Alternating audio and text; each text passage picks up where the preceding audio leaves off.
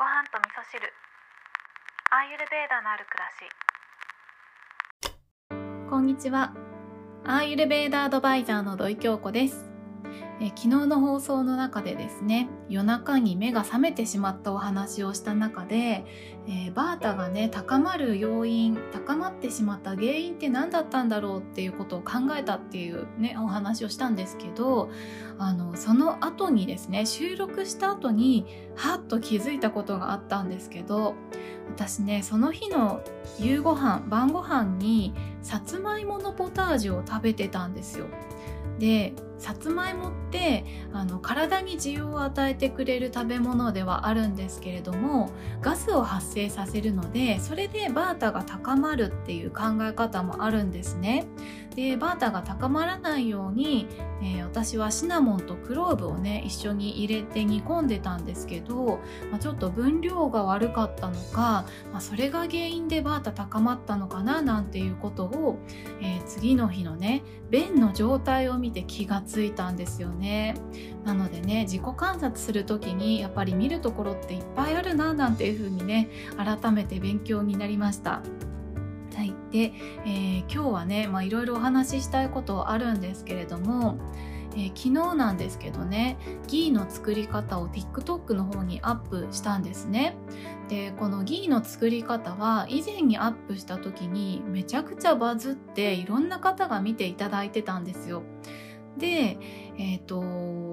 今回もね多分いろんな人見てくれるかもしれないななんて思いながら作っといた、えー動画をねちょっと下書き状態に何日もしていたんですね。でいつアップしようかなってことをいろいろ考えて、まあ、前回ねかなりバズってたので、まあ、今回もバズったらいいななんてちょっとね欲を書いて、えー何時ぐらいにアップしたらバズるとかっていう情報もね実は調べてたりしたんですね。ちょっと恥ずかしいんですけれども。でもいろいろと考えた結果ですね。バズるとかバズらないとかどうでもいいじゃないかっていう風に自分の中でね考えの整理がついたんですね。私が投稿したものを見てあこれ見てよかったなって思ってくれる人が一人でもいればそれでいいじゃないかっていう風にこのポッドキャストをね始めた時も同じこと考えてたので、まあ、そういう考え方であればいつアップしてもいいだろうと思って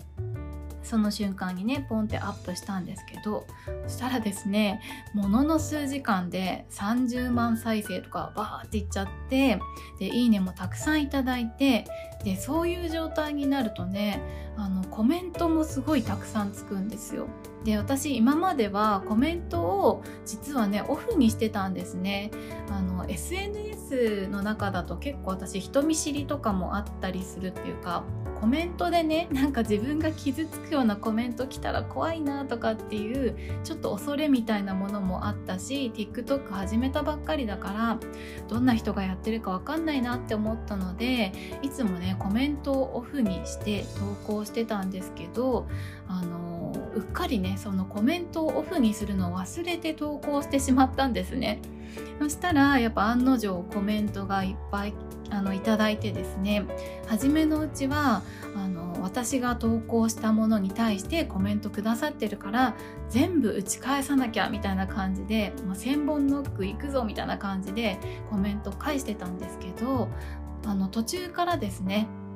あこれちょっと全部返すの難しいかもしれないって思ったのでしばらくちょっと放置してたんですよ。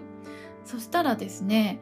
なんとですねあのオーディエンスの方見てらっしゃる視聴者の方がですね、えー入ったコメントに対してコメントをまた返してそれに対してまた別の人がコメントをしてみたいな感じで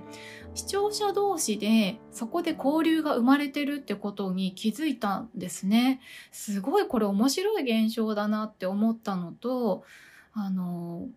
SNS ってあそうなんだっていう風にあの悟ったというか気がついたんですけど私がアップしたものには変わりないんだけれどももうあのネットの上に公開した瞬間に私の手から離れていてそれはみんなのものになっていてそのツールを使ってみんなが交流する場になってるんだって思った瞬間にねあなんて楽しいんだ TikTok っていう風に思うことができたんですよ。よね。しかもね、コメントくださってる方、本当にみんないい方ばっかりで、私がね、その視聴者さん同士のコメントを見ながらね、ちょっとほっこりしたりとか、あ、こういう意見もあるんだななんて思って勉強させていただいたりとかしてね、うっかりね、コメントを、えーオフにし忘れたことで新たな世界新たな楽しみ方っていうのをね教えていただきましたのでもしね TikTok やってる方いらっしゃったらあの私の投稿のコメント欄とか見ていただくとね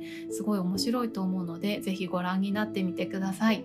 はい、でこんなことを話してるとですねあっという間に時間になってしまったんですけど、えーここにねあえてアイルベーダ的な考え方を無理やりねじ込んでいくとしたらですね、まあ、アイルベーダというかこれはベーダの考え方になるのかな？自分が投げたものっていうのは自分に返ってきますよっていう考え方があるんですね。なので例えばありがとうを投げたらありがとうが返ってくる。ムカつくを投げたらムカつくが返ってくるみたいなそういう考え方があるのでこういったね SNS を投稿する際にはですねポジティブな気持ちを持ってね投稿していくっていうのがとっても大切なんじゃないかなっていうことがね勉強になりました。無理くりねちょっとねじ込んでみたんですけれども皆さん今日も聞いていただきましてありがとうございます。